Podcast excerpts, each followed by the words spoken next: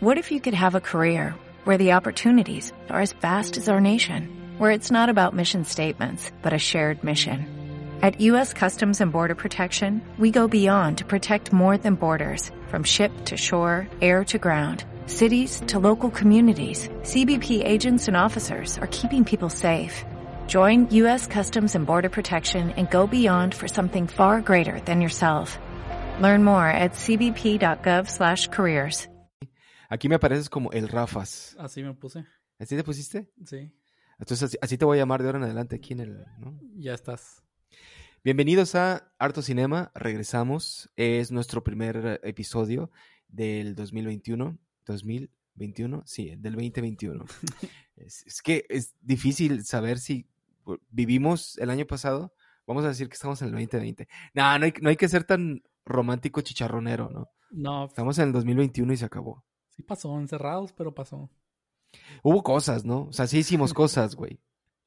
Sí. Bueno, yo hice cosas. A mí me, a mí me ha ido bien. A mí también. Supongo que a ti también. Entonces, hay que ser. Mira, no somos, no somos religiosos, pero hay que ser agradecidos con la vida. Sí.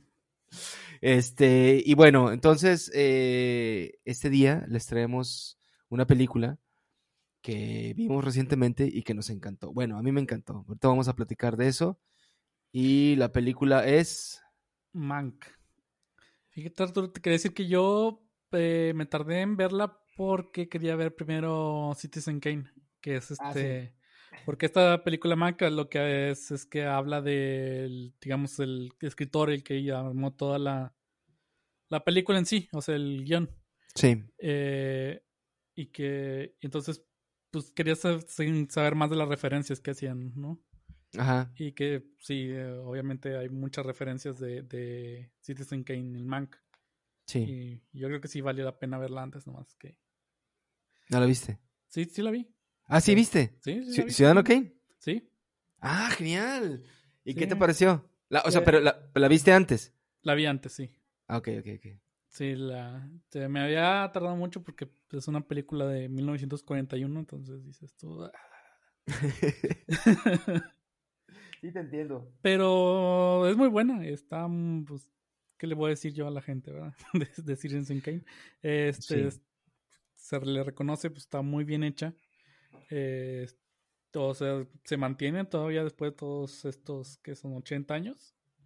De todos modos, sí se ve, sí, yo creo, bueno, yo no la he vuelto a ver, pero ahora que, que vi esta, vi el tráiler y sí noté que sí se ve viejita, güey. Es que estamos hablando que 1942, ¿no? Sí, y es que eh, Orson Welles eh, fue eh, y inventó muchas de las técnicas de en cuanto a cinematografía, a cuanto a fotografía, con, Sí. con esta. Entonces son cosas, o sea, nuevas. Entonces ahorita Sí. la ves y pues se nota que son efectos especiales viejos, pero pues, se ven muy bien, o sea, ¿no? Sí, y dentro de ese contexto, lo que, lo que plantea Mank, que es la historia del guionista, eh, los, los días en los que el, el guionista eh, Herman Mankiewicz este, fue encomendado por, por el, el gran Orson Welles a escribir esta, esta película, eh, te, te das, te das cuenta que, bueno, o sea, de entrada, lo que, lo que, lo que, a mí más, lo que a mí más me impactó es el sonido, de entrada. Luego después como que te acostumbras a escucharlo así. Porque, ¿yo te acuerdas que cuando lo platiqué contigo, que te dije que ya la había visto y que me, me- me impresionaba el sonido, que te decía que parecía, parecía la de Ed Wood, pero y luego, luego volví a ver Ed Wood y no, Ed Wood se escucha como, o sea, el audio se escucha como un audio normal. Acá sí se ve que utilizaron mm, alguna máquina, algún filtro, o sea, lo- y, y el tipo es, el director hizo algo para que sonara a película de la época. Sí, es, suena como esto, digamos, como, como un vinil, ¿no? Que suena el, el- Sí, la, cierto ruido de fondo. Sí. Sí, y, y- Ah, otra cosa que noté es que le dejan las marcas del, del cigarro, las marcas de, de cambio de, de carrete. Le, ¿Ah, sí? le pusieron las marcas del cambio de carrete, sí. En dos ocasiones Wow. las, las noté. con madre. Sí, sí, sabes cuáles digo, ¿verdad? Las, Sí, las sí, sí. Arriba a la derecha que le ponen que sale una, digamos, una quemadura en la, en la, en la película para se saber que, que hay que, que cambiar de carrete. Sí, y otra cosa es que, por ejemplo, el soundtrack también, también me gustó. Está hecho por, por el, el güey de Nine Inch Nails y, y el que siempre hemos creído que es su novio, un güey que se llama Atticus Ross, porque hacen películas juntos todo el tiempo. Y por lo tanto son novios. Por, por lo tanto son novios, como dicen, anden. y, y, me, y está genial también, o sea, el, el, el, es como un soundtrack de jazz que parece como puros loops de jazz, pero jazz muy, muy real, muy true, muy, muy bien hecho, muy bien compuesto y bien ejecutado. Este, eso que se escuchó fue una marimba. De mi teléfono.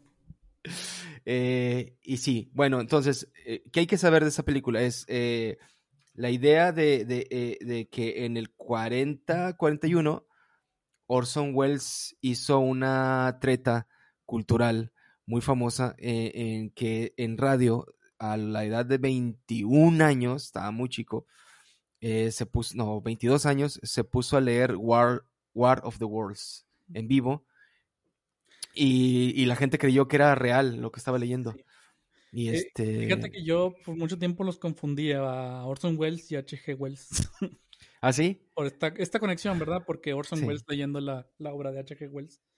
Entonces yo como que en mi mente se mezclaba quién, es, quién, fue el, quién era el escritor y quién era el locutor. ¿Tuviste esa versión de, de La Guerra de los... No, La Guerra de los Mundos no. War of the Worlds es la de... Eh, la que luego hizo eh, Spielberg con, sí, con ¿verdad? Tom Cruise. Es, muy mala. Bueno, no me gustó. Pero luego hay otra que no es War of the Worlds, pero también está basada en una película de, de, Wells, viejísima. Que en, pero, pero la versión nueva es, es este Kenny Reeves, es un androide. ¿La viste? No, que es un extraterrestre. Pero no sé ah, si es. El día que la Tierra se detuvo. Ajá, sí. ¿La viste? Sí, he visto las dos. La de los 50 me gusta mucho. La de Kenny Reeves se me hizo muy aburrida. Sí, bueno, X, me estaba acordando de eso. Bueno, el asunto es que leyó eso y conmocionó a Media América. O sea, no sé si me acuerdo si de la mitad para arriba o de la mitad para abajo, sí, pero creó una psicosis, sí. Es el mito este de la, de la psicosis masiva, ¿no? Que, que realmente fueron algunas personas que se confundieron. Y se, se, suicidaron mucho, no, estuvo, estuvo, estuvo, estuvo cabrón. Sí, sí, sí, sí, o sea, yo me acuerdo que eso, fíjate que eso me lo contaba mi papá, cuando yo estaba chico, pero sin decirme que era Orson Welles, sin decirme que, o sea, es como, eh, leyó, leyó un libro, eh, es una persona que leyó un libro en vivo y la gente creyó que era realidad. Más que leer un libro era, no me, no has leído el libro, así que no sé si está escrito así, porque él lo narra como des, como el punto de vista de un, este, Ah, exacto. Sí, no, claro, claro. Como si fuera un, un anchor de, de radio. Sí, eh, similar, digamos, al, este, al audio famoso este del Hindenburg. De... ¿El de la humanidad? Sí, eh, es el que no... Oh, la humanidad, sí. O sea, como, como cuando está narrando ese, ese reportero al Hindenburg quemándose. Sí, así él le estaba narrando la, la, la guerra de los mundos.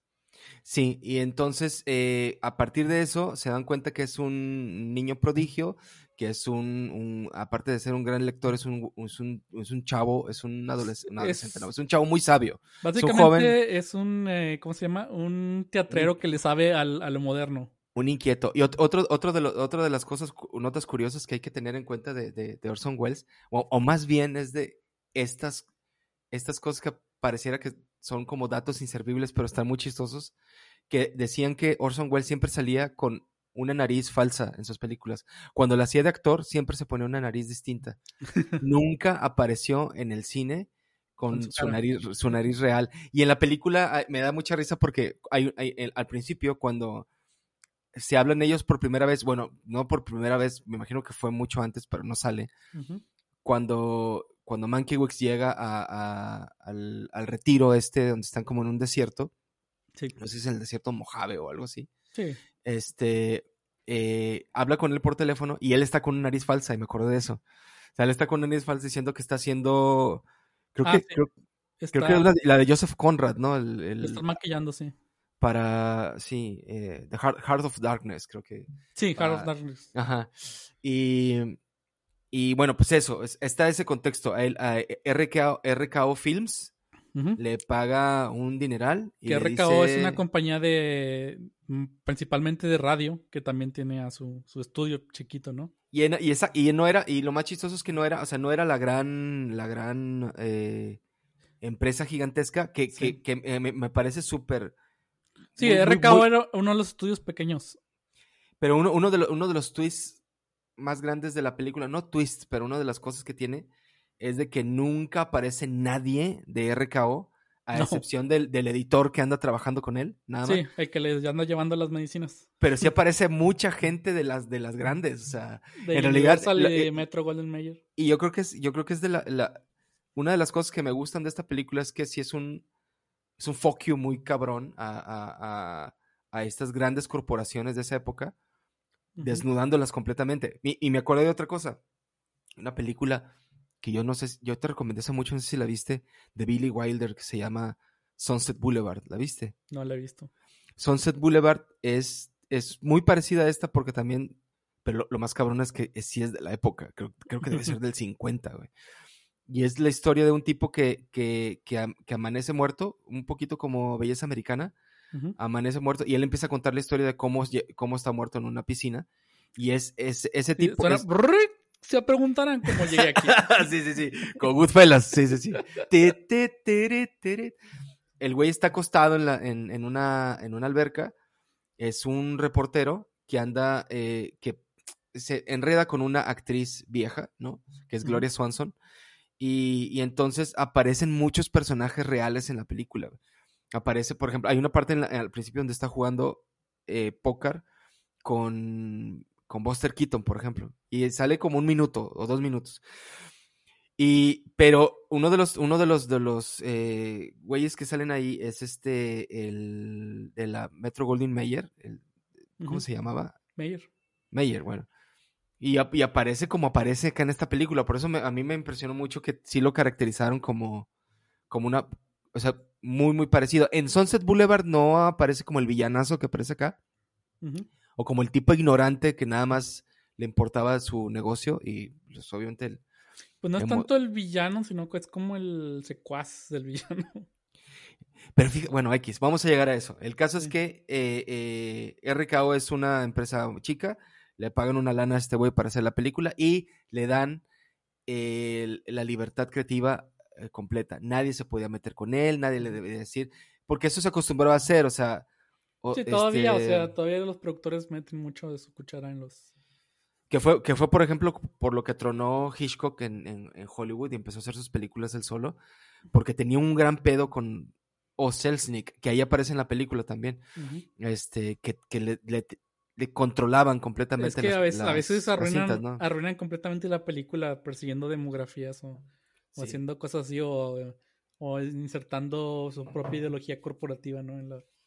Sí, o sea, y, y, y, yo creo que es, a mí me dijo una vez un maestro en, en la facultad que buscaban emocionar, y, pero no sabían cómo hacerlo. O sea, ellos sabían de números y sabían con qué se emocionaba la gente, pero no, no tenían el feeling para eso. Sí, fíjate cuando entran los escritores que están probando al escritor joven en esta escena. Ah, sí. Que, que Charlie creo que es el escritor nuevo. Sí. Y, y empiezan a, a, hacer este, a inventar así como, a inventar una película que según ellos llegaban. Oye, que la película es una mamada. Sí, está horrible. Pues sí, pues la están inventando ahí mismo. Eh, y, y, es que era el hombre lobo, ¿no? E, era un hombre lobo y luego que al final lo adoptaba un sacerdote. Sí. como que lo hacía su hijo, ¿no? Y, pero, y, y, misteriosamente, porque, ¿y quién va a estar? Que dice Lon Chaney.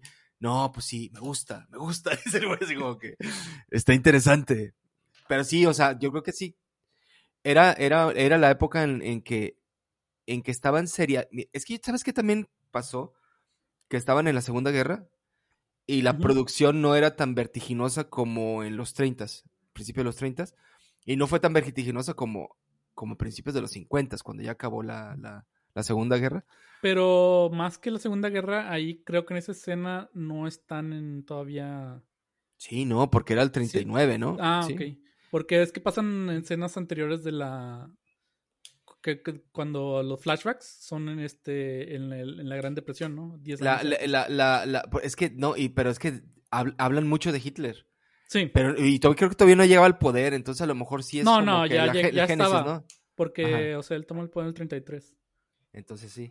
Entonces, Y... sí, y, y hablan mucho y de hecho hay hasta una donde, donde Meyer mismo, o sea, pregunta que o sea, está hablando de, de que no puede cerrarle el camino, el que no, no más porque Hitler sea antisemita les puede cerrar el mercado alemán, porque es un mercado muy grande. Eh, y luego pregunta que qué es un campo de concentración. sí. ¿sí? Si- Siendo todo, la, la mayoría de los que están en el cuarto eran judíos, ¿no? y Sí, sí, sí. así Pues, como la ironía, ¿no? De que de, por, por no querer cerrar el mercado siguen haciéndole... eh, pues haciéndole caso a este gran enemigo que tienen. Y, y entonces pasa que, que, que cuando, cuando lo- al, al principio cuando logran contratar a Mank para hacer la película, eh, él tiene un accidente. Bueno, hay un flashback donde él tiene un accidente, se rompe una pierna, se rompe muy, muy mal una pierna por una pendejada. Eso se lo dejamos que lo vean, no lo queremos platicar, porque a mí me, me dio mucha risa esa escena. Y, y lo encierran en un cuarto, en un, con una especie de, de medio, medio motel six así extraño, es una cabaña grande. Eso como un retiro, eh, más bien es un retiro. Eh, eh, es uno de estos condados que todavía existen en Estados Unidos que se llaman condados secos, que son condados que re- retuvieron las leyes de, de prohibición del alcohol. Ok. Y, Entonces y- es como es como una oceanía o una de esas cosas para ir a Ah, ya, ya, ya, ya, ya.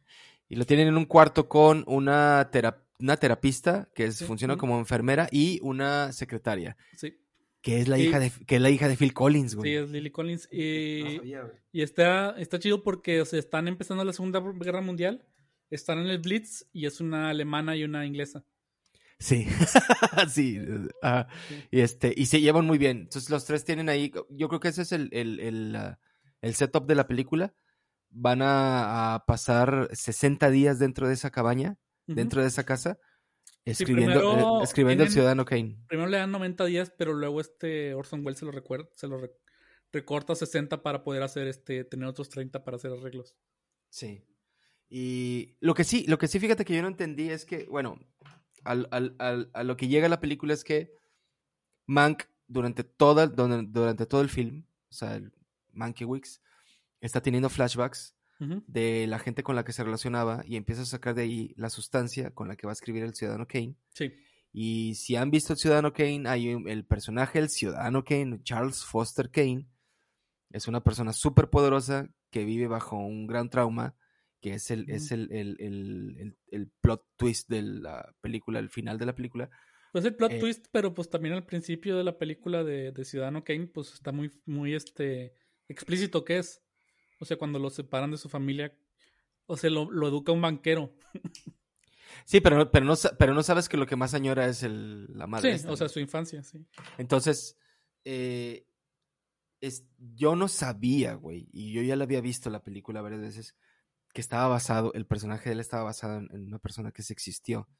Y esta persona que se existió aparece en la película y aparece caracterizada muy bien por Charles Dance, ¿no? El tipo Sí. este de Game of Thrones, ¿no? El papá de los, de los Lannister, güey. Sí.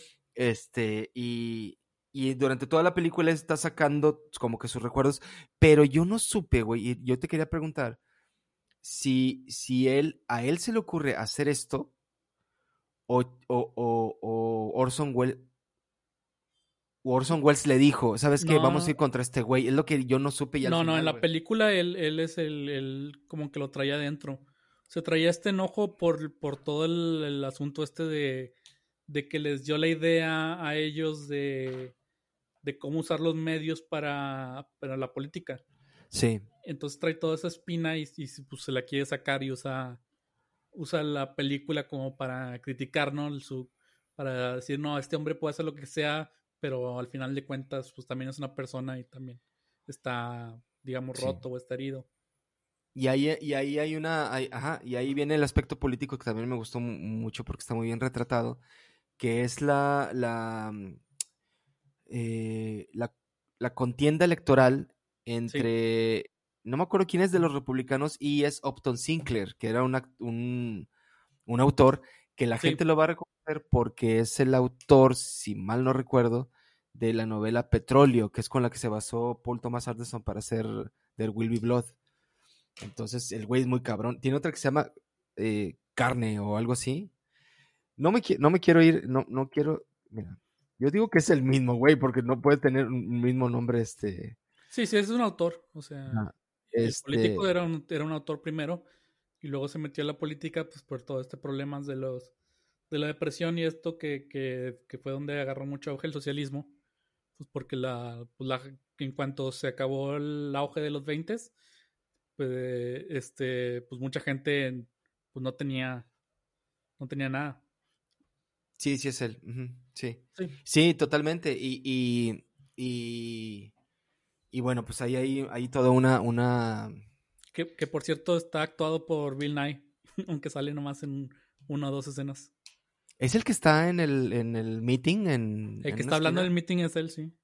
Y lo reconocí Ah. por la voz, porque sale así de, de casi de espaldas, ¿no? De tres cuartos, pero de espaldas. Ah, no sabía, güey, no. Bueno, eh, entonces lo tienen en esta, lo tienen en esta casa, eh, me quiere empezar a escribir. Eh, Gary Oldman actuando cabroncísimamente bien. Sí. O sea, yo creo que es lo- una de las mejores cosas que tiene la película. Pues es que Gary Este, Oldman siempre ha sido buen actor. Pues sí, ¿no? O Tiene, sea, la- tiene la esa, esa, ¿cómo se llama? Esa costumbre de desplantar de repente. de volverse loco. Que queda muy bien en películas como El Quinto Elemento, que son muy caricaturescas, ¿verdad? Pero O en el profesional, ¿no? Que Sí. es con de más. Hizo, a Sid Vicious también de los Sex Pistols. sí, Sid Nancy, así.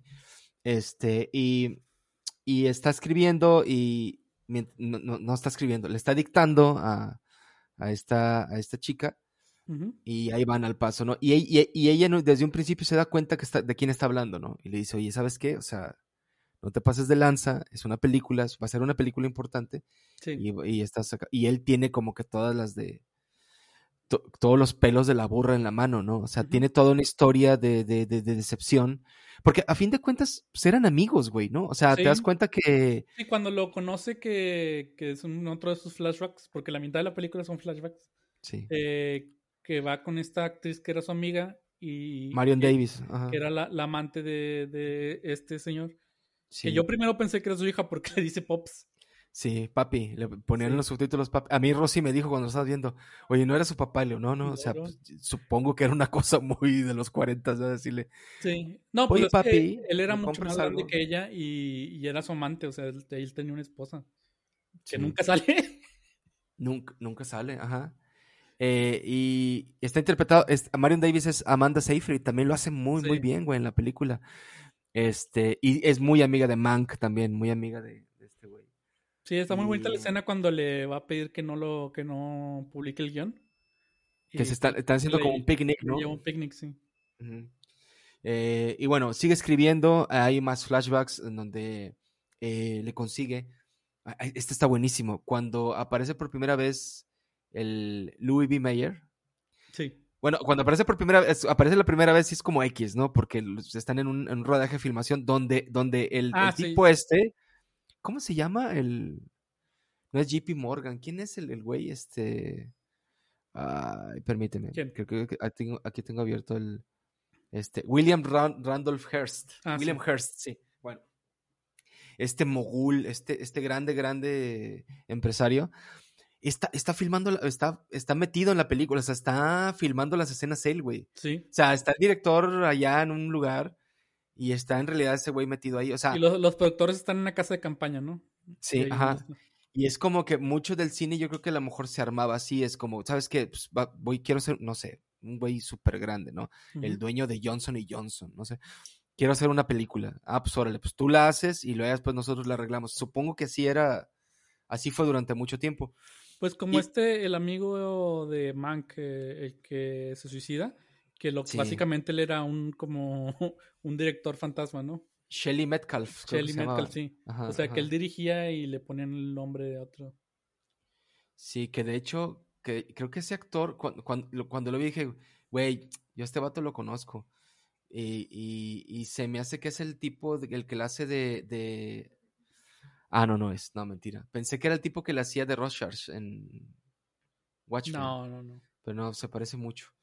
Bueno, el caso es que, te digo que er- er- eran amigos porque... No, lo de amigos no, no, no, no, no, no. Estaba hablando de eh, Louis B. Mayer. Cuando él aparece, eh, hay un flashback en, en el que Mank re- recomienda a su hermano para ir a trabajar a la Metro Golden Mayer y lo lleva. El de Camina conmigo. Le dice que, no, porque antes de que le dice camina conmigo, le pone un, le pone un madrazo a uno, va, porque le dice, no puedes hablar así mal de tu mamá. ¿Por qué es, güey? Porque le dice, estás poniendo, eres como un escritor, ¿no? Le estás poniendo a, a, a, este personaje como si fuera una, una zorra o algo así. Y es, es, que estoy hablando como si fuera mi madre o algo así. Sí. Y le pone un, madre así, no hables así de tu madre, ¿no?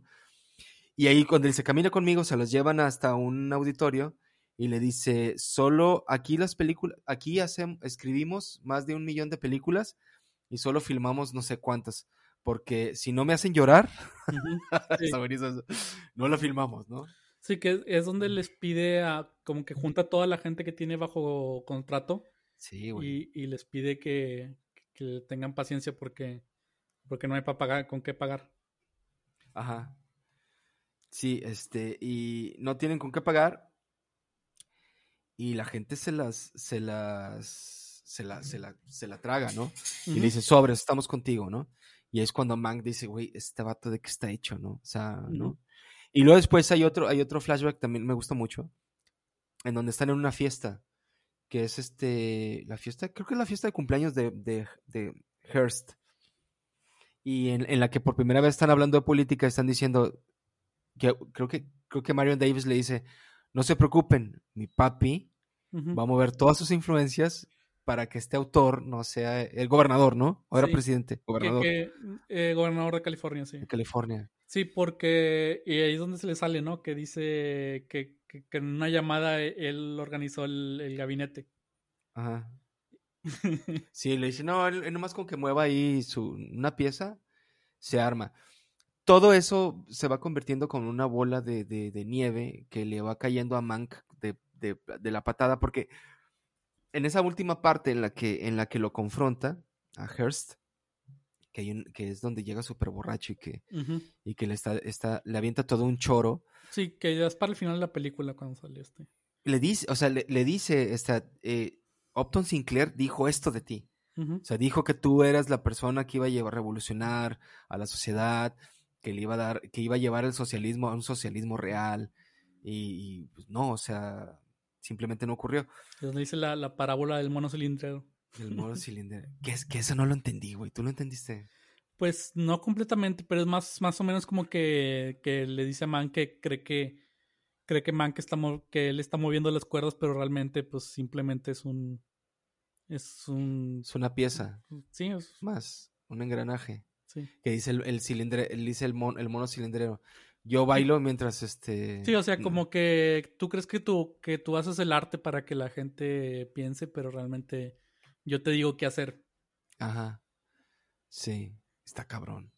Bueno, pues a partir de lo del mono cilindrero es cuando se le derrumba el esto. Pero en, en, en, en durante la, la, la, la, transición a esto, él sigue escribiendo eh, tiene sus desavenencias un poco con, con, el personaje Lily Collins, que se me olvidó su nombre.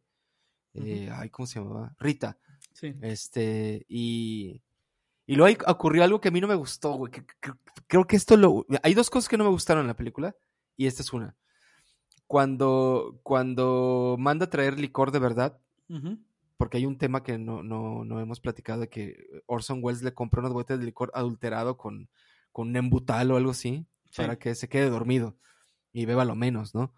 Este, y, y el güey pide una cata, una, me imagino que es, debe ser whisky, porque el güey era un alcohólico muy cabrón, no era un alcohólico cualquiera.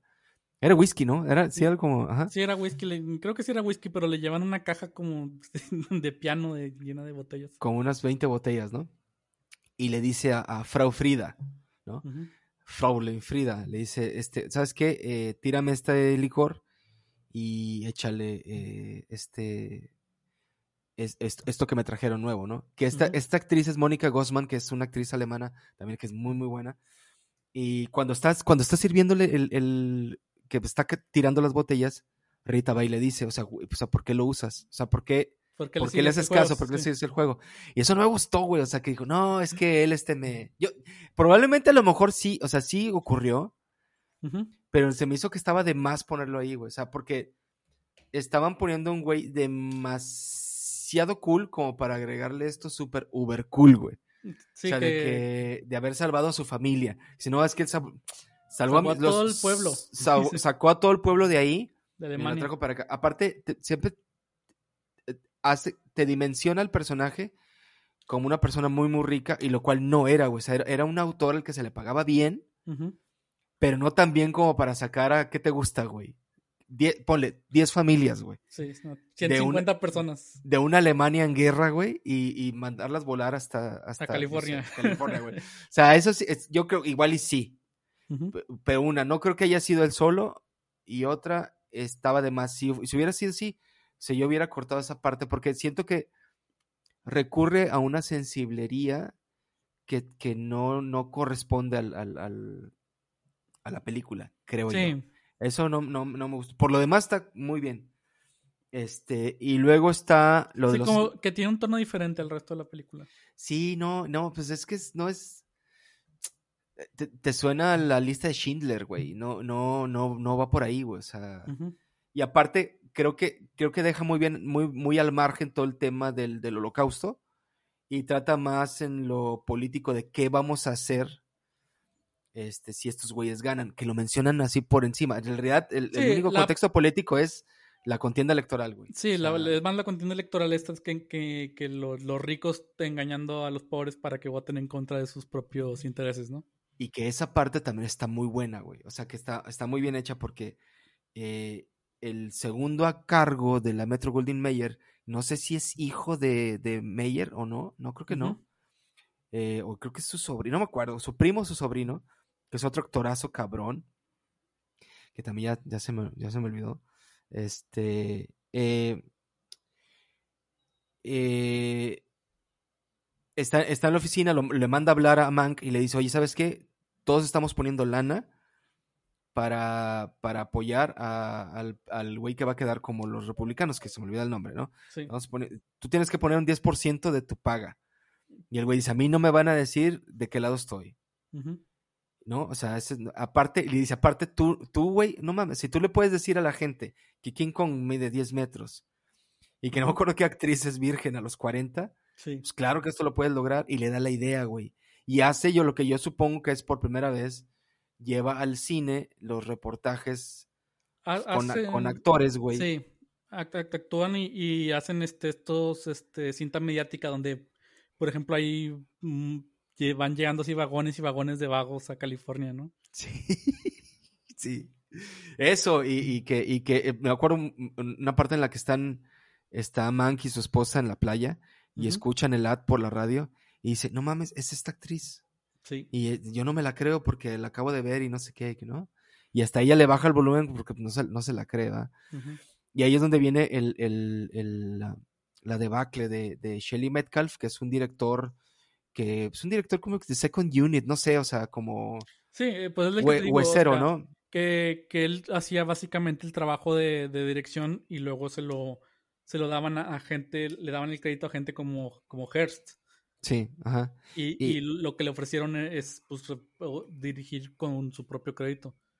Y le enseña, la, le enseña los, los cortos y le dice a Man, ¿qué pedo con esto, güey? O sea, y le dice, no, pues ni hablar, ¿verdad?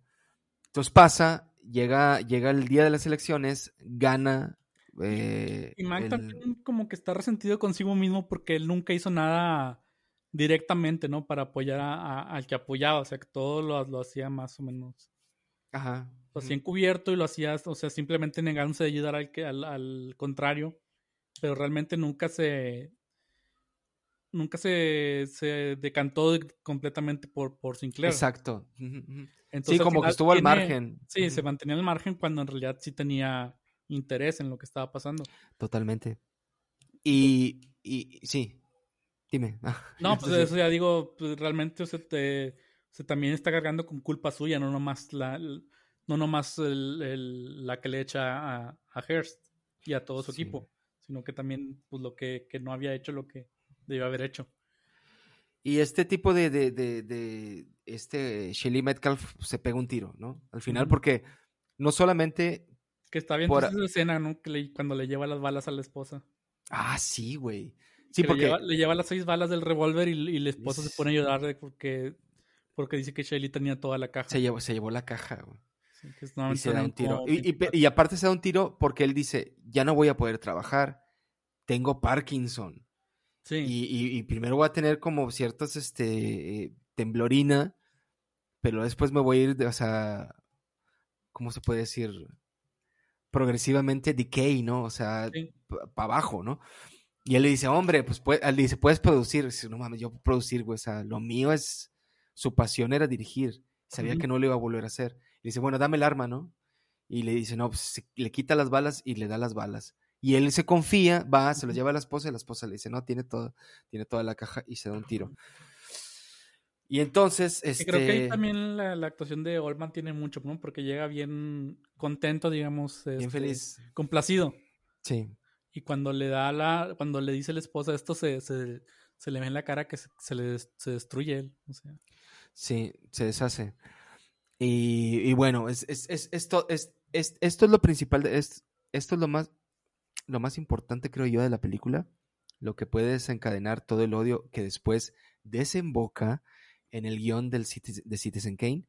Pero también hay una cosa que a mí me gustó mucho, que, que cuando la estaba viendo con Rosy le dije, mira, el personaje de Marion Davis dentro de Citizen Kane, no sé si, porque hace mucho que lo habíamos visto, ¿verdad? Es este personaje de una, de una trophy wife que la tiene tirada en el suelo haciendo rompecabezas, ¿te acuerdas? Y me dijo, no, pues sí, debe ser ella. Y lo dice, güey.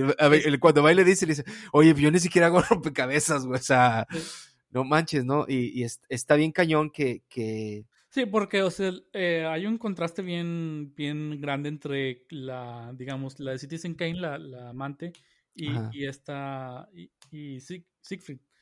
Y Marion Davis, o sea, Marion Davis es una actriz este, consolidada y es una, o sea, una, una persona independiente. Y en Citizen Kane a, la, a la a esta la cantante, o sea, la mangonea y la pone a cantar en contra de su voluntad y cosas así.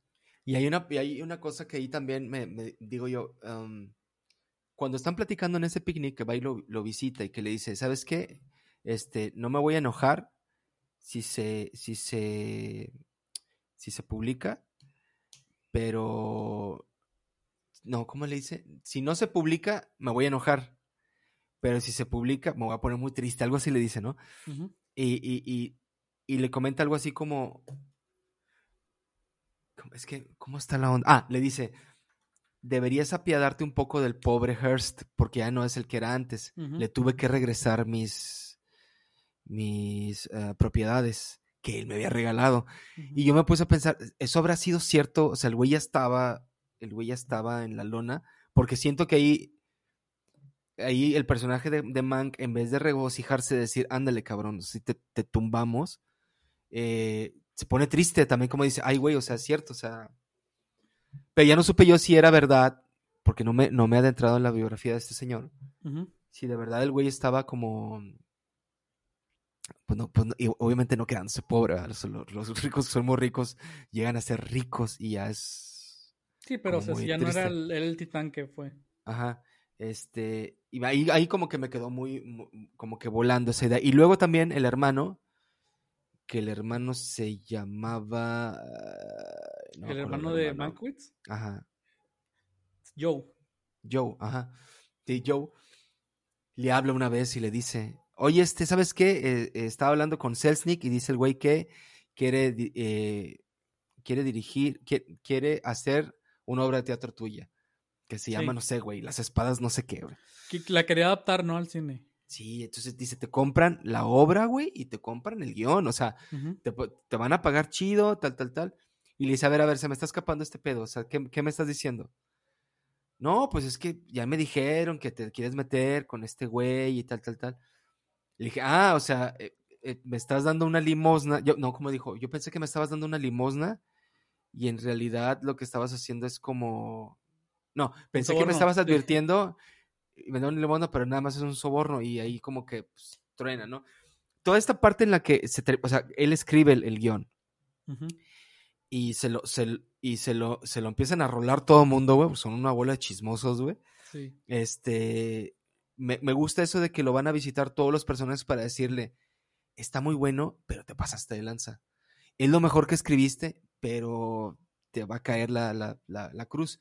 Y hay algo que, que, que, que, la gente, luego obviamente se van a enterar, no lo dicen en la película, porque al final hablan nada más de la vida, de cómo terminaron los días Mankiewicz, pero nadie dice que esa película le costó jamás volver a filmar con libertad a Orson Welles, una, y dos, a que de que el güey se tuvo que hacer un chorro de cosas para tratar de alejarse de la de la de, de Hollywood y trabajó con muchas personas independientes, güey, también por lo mismo, porque porque se deprimió, o sea, se deprimió, o sea, su obra maestra sí. lo, lo, manchó de tal manera en que batalló un chorro para trabajar después. Y estaba muy joven, o sea, tenía 24 años cuando se estrenó. Touch of Evil, por ejemplo, eh, a mí me cuentan que, que, le dijeron que si no, o sea, que el güey no la quería filmar. Y le dijeron, o sea, no, o sea, tú tienes un contrato hecho en el que tienes que filmar una película más y tiene que ser esta. Y si no la filma, filmas, te, la, te rompemos las piernas. O sea, ya las amenazas eran así de...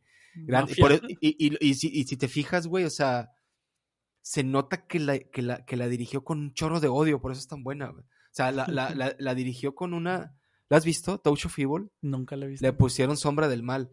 Con unas, con un, gran angular así, pero, o sea, todo el tiempo, nunca hay un, nunca hay un close-up, nunca hay un diálogo con dos personas. Siempre es así como, como que puso la cámara y todo ocurría así. Y la parte es que la primera, la primera escena es una toma sin cortes por creo como cuatro minutos o cinco minutos o un poquito más. Y nadie, nadie le había dado en su madre esa hasta que hizo Robert Altman The Player que duró como 15 minutos. Sin cortes, güey. Y entonces esa parte de sin cortes deberías verla, está, está en YouTube. Entonces sí, el güey como quiera, con un chorro de odio, con un chorro de, de, de, resentimiento, seguía haciendo las cosas con pasión, pero, pero todo fue a raíz de eso, o sea, a raíz de Citizen Kane. Y no fue ni siquiera taquillera, o sea, la crítica la alabó, se escribieron muchos libros sobre, él, sobre ella, pero, pero no fue así como, no fue Casablanca, güey, por ejemplo, que llenaba los cines, güey, que es muy buena, pero no fue, no fue la tan taquillera. Este, y, qué más, no sé, qué más contar. Siento que, siento que nos fuimos por el, por el, por el camino citizenkeinesco. Pero sí, o sea, de, de, verdad, de verdad está muy bien hecha. Fíjate que he platicado con amigos y me han dicho que no les ha gustado porque les parece como muy naif. Y yo no, yo, y, o, no sé, güey, ¿no? Pues muy como blanco y negro, ¿o qué? No sé, yo, no, no, no, o sea, mira, es, está escrita por el papá de David Fincher, para empezar, que yo pensé que la había escrito el hermano. Y entonces tú vas a IMDB y revisas ese crédito y nada más escribió eso. ¿Por qué? No sé. No he visto entrevistas con él, no he visto de qué se trata. No sé si es una cosa como que David Fincher se subió al ático de su casa y encontró el guion. Así como agarró los ojos y, le sopló y dijo, ¿qué es esto? Ah? Y es Mank. Ay, güey. No, o sea, no sé, güey. Pues el papá le escribió y luego lo mandó a, estudiar cine nomás para que le hicieran. y está vivo todavía y está con una lagrimita viendo Netflix, ¿no? No, está con una lágrima, güey, con una bolsa de palomitas y enojado porque no pudo pagar el Netflix, güey. y que no puede entrar a verlo, güey. Pidiéndole a algún amigo que se la baje pirate, pirate de piratería. O bien enojado, ¿no? El clásico de, que avienta las palomitas. Esto no fue lo que escribí. ¿De qué se trata? Yo no escribí de Mank, ver, de otro Mank. Pero sí, este, entonces es, es un gran perfil de una persona que, que pues, era un gran escritor, dejando de cosas. Eh, me encantaba que siempre sacaba el como referencia al Quijote. Sí. Y que cada que lo sacaban le preguntaban que quién era. Es que sí, de, hecho, una vez le dice, les voy a hablar de Quijote, y luego se los describe. Sí, les voy a decir quién es porque yo sé que ninguno aquí ha leído un libro. Sí, sí. No, y le, le, le, le da, eh, a Marion Davis le, describe cómo es Dulcinea, y ella le dice, ¿lo escribiste tú? dice, no, no, no, lo escribió hace cinco siglos. Dulcinea como la, como la ve el Quijote. Ah, sí. Porque le dice Dulcinea a ella, o sea, y pues le escribe la Dulcinea de de verdad, pues no, no le va a gustar. y, y, y, es, y es muy, está muy versado en ese tipo de... Es que simplemente es, ver Ciudadano King, o sea, ese texto no era como... No, yo, sé, yo sé que le metió mucha mano eh, Orson Welles, ah, y es otra cosa que tampoco entendí. Y que como quiero lo quería platicar contigo. Lo, platicar con todos ustedes. Sí, yo creo que ya sé de qué va a ser el don que se, cuando se enoja cuando le pide crédito. El, el, crédito, porque no lo dicen al principio y tú lo, lo, deduces Porque como que, o sea, le, iban a pagar no sé cuántos miles de dólares. y, y, luego eh, se entiende eso, ¿no? De que, ok, tú lo escribes, güey, pero yo me quedo con el crédito. Sí. Y dice, no, quiero que mi crédito salga ahí porque es lo mejor que he escrito. Y hay una parte en la que él, en la que él, en la que él se enoja y empieza a tirar cosas y le dice, ah, perfecto, cuando, cuando... Lo voy a usar para esta escena cuando... cuando se pone loco, que se ponga loco cuando se da cuenta de tal cosa, que es una escena que destruye un cuarto. Está, muy parecida. Ajá. La escena, no sé. Este Orson Welles, yo creo que el, el, gran mérito que tiene Orson Welles como artista es la técnica. Sí. Y, y, que, y que era un actor, yo siento que era un actor muy muy bueno, pero aparte muy tenía siempre que sobrecaracterizarse para poder lograr es que te digo que, que, que, o sea, venía cuando había pura gente de teatro haciendo películas y gente que, que y la gente de las películas estaba cambiando de, de películas mudas a películas habladas y llegó este que entendía lo que era una película, ¿no? Lo que se podía hacer con una película. Sí, o sea, que, realmente puedes, eh, puedes, este, que realmente puedes pues, engañar a la gente, ¿no? De hacerla ver algo que no es cierto. Exacto, sí. Yo me, yo, yo me acuerdo que cuando, cuando la vi. Pero no como King Kong, sino, o sea, puedes hacerla ver que, que, que, que un cuchitril es, el, es que, que, un cuarto es, es el periódico, es un, es un periódico en Nueva York. Sí, sí, sí, sí, sí. Sí, o sea, que, que se, era demasiado real, pero aparte, es que sabes qué es lo que está, que está cabrón. Yo me acuerdo cuando la vi la primera vez, la vi, pues la vi muy morro, güey, porque me la prestó un amigo. Eh, y y me acuerdo que hay una parte al principio que pasan cuando van por él, que, que es que la mamá como que lo vende, ¿no? Y se lo llevan a Nueva York, ¿no? Y está él jugando en, en, la, en la afuera. Está él jugando afuera. empieza la escena, él está jugando afuera en la nieve. ¿Sí? Sí y la, la cámara se mueve y se mete por la ventana, güey. Sí. Llega hasta donde está este personaje que está con, con que es el abogado con la mamá. El abogado con la mamá la mamá, me acuerdo que la mamá es Agnes Murhead. Y está, ajá, y se acerca a ella hacia la ventana, está viendo hacia acá, hacia la ventana, y hay atrás un espejo, güey, y que se está presentando lo que, lo que pasa en la ventana, que es él jugando. O sea, ese, ese, tipo de cosas de que yo dije yo, güey, ¿cómo? O sea, no, no, no cómo lo hizo, porque pues, hacerlo, pues, ¿cómo se te ocurren esas cosas, güey? Hay muchas, muchas escenas de, de, de, al final también cuando ya está viejo, y que va caminando como una sala por espejos. Y pareciera que está dejando como un, rastro así de él, así de como si se estuviera desfragmentando. Sí, cuando está contando el mayordomo, ¿no? Sí, ajá. Ese es. O todas las tomas que pareciera que ahorita las resuelves con un dron, pero ahí no sé cómo lo. Siempre está así como hacia, hacia arriba y luego baja y lo hace un, muchas disolvencias. No sé, está. El güey sí, sí se, sí se yo creo que sí se metió un buen de tiempo estudiando el celuloide, güey, para decir, bueno. Es que antes de eso era nomás apunta la cámara, ¿no? Y, y, y el.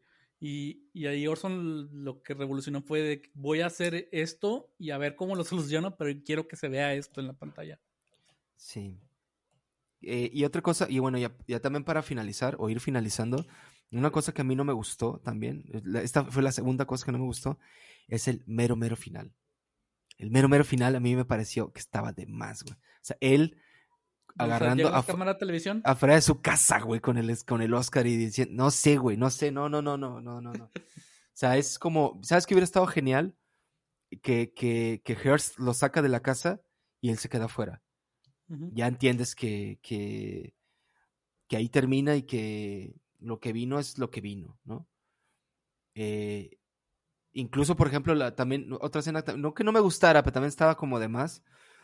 Cuando, cuando está en la, en la cena de los republicanos y que todavía como que apuesta, como que dice, ah, pues, ¿sabes qué? Me la juego, ¿no? También estaba como que, no, no sé. Pero, pero sí, pues era nomás como agregarle más sal a la herida. Obviamente, sal a la herida, pero obviamente la, la parte de, la pues e esa, parte de la apuesta la vi más o menos como él queriéndose castigar por no haber hecho lo que tenían que haber hecho. Bueno, sí, tiene razón. Y esta parte de la, de la cena, la, la, cena, la cena final en la que están todos vestidos como. Sí, es, una, fiesta, de Halloween, ¿no? no sé, güey. Sí, de, circo. Pues una fiesta de disfraces. Ajá. Este también está muy bien hecha. Se vomita al final y, y cuenta toda esta historia y no sé. Sí, es donde les dice que, que, les va a contar del Quijote porque está seguro que ninguno de ellos ha leído un libro. Bueno, entonces, ¿por qué ver Mank? Pues este, básicamente es una, una buena historia por sí sola y pues y también tiene pues todas estas detalles sobre la, la historia del cine. Que sí. Si, si estás interesado, pues ahí puedes ver. O sea, por ejemplo, esto de la complicidad de los estudios en los 30 con la Alemania nazi, que, que es un tema muy grande. O sea, se, se, ve, se ve la sombra ahí de eso y se, se ve, por ejemplo, también la, la otra de, de, la manipulación de los medios para, para beneficio de los, de los, pues, de los que controlan los medios. Sí, totalmente. Y, y una, una muy buena no, no, no, no es cierto. Iba a decir, una muy buena, una muy buena oportunidad de ver a Hollywood por dentro, pero no, no, no, no es cierto. Porque hay otras películas que retratan la época muchísimo mejor, como Hail Caesar, por ejemplo. Este, pero, pero está bien, o sea, está bien para conocer un poquito la, la, la, la, grandeza de uno de los escritores que, que nunca se quebró y sin embargo tuvo que vivir bajo el tormento de no de no tomar partido, güey. Al final, este al final dicen que nunca más volvió a escribir un guion original, pero en su, pues tiene muchos créditos de escritor después de esto. Supongo que son adaptaciones, ¿no? Sí, adaptaciones y pues sí, pues tenía que, pues, tenía que jalar, ¿verdad? Creo que nunca dice cuántos hijos tiene, pero hay una escena en la que está su esposa en la casa y se ve que están como que unos 20 demonios ahí corriendo y destruyendo. Y se están remodelando los niños. Sí. La pobre Sara. Este, sí. A pobre Sara, güey. te voy a pedir por favor que ya no me llamen la pobre Sara. que le dejen decir a la gente. Porque toda la gente decía, es mi esposa, la pobre Sara. Sí. Y de hecho, una vez este contesta la Lily Collins, contesta el teléfono y dice, Max, es la pobre Sara. sí. Está buenísimo. Bueno, en fin. Ahí está. Eh, Mank, véanla, está en Netflix de David Fincher que a mí me parece que es un director que es muy, muy bueno. Me gustan sus películas. Hay unas películas que no he visto. Este, el otro día me di cuenta que no había visto Gone Girl. Deberíamos verla para platicarla. Este también está ahí en, Netflix.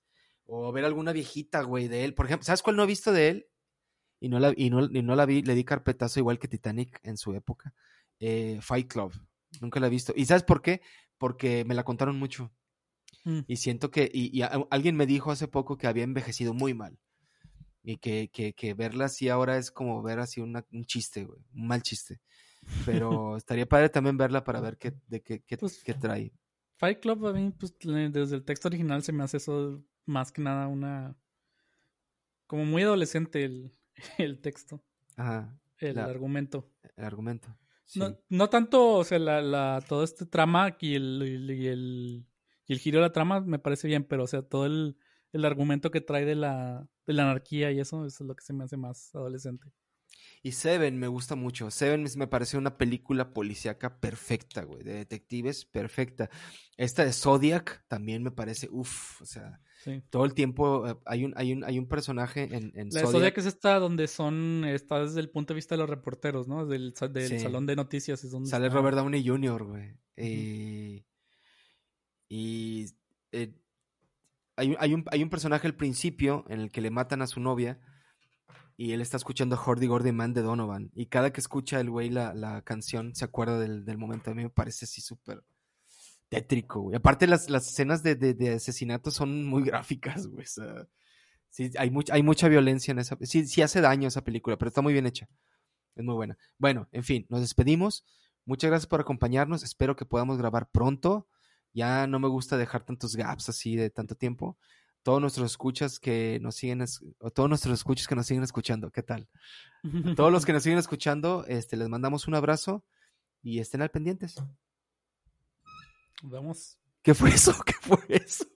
Ah, es mi, mi micrófono. Un águila, ¿no? escuché como, como un efecto de estos sonido de cuando aparece el asesino. Muy bien, bueno, hasta pronto. Hola, buenos días, mi pana. Buenos días, bienvenido a Sherwin Williams. ¡Ey! ¿Qué onda, compadre? ¿Qué onda? Ya tengo lista la pintura que ordenaste en el ProPlus app. Con más de 6.000 representantes en nuestras tiendas listos para atenderte en tu idioma y beneficios para contratistas que encontrarás en aliadopro.com. En Sherwin Williams somos el aliado del PRO.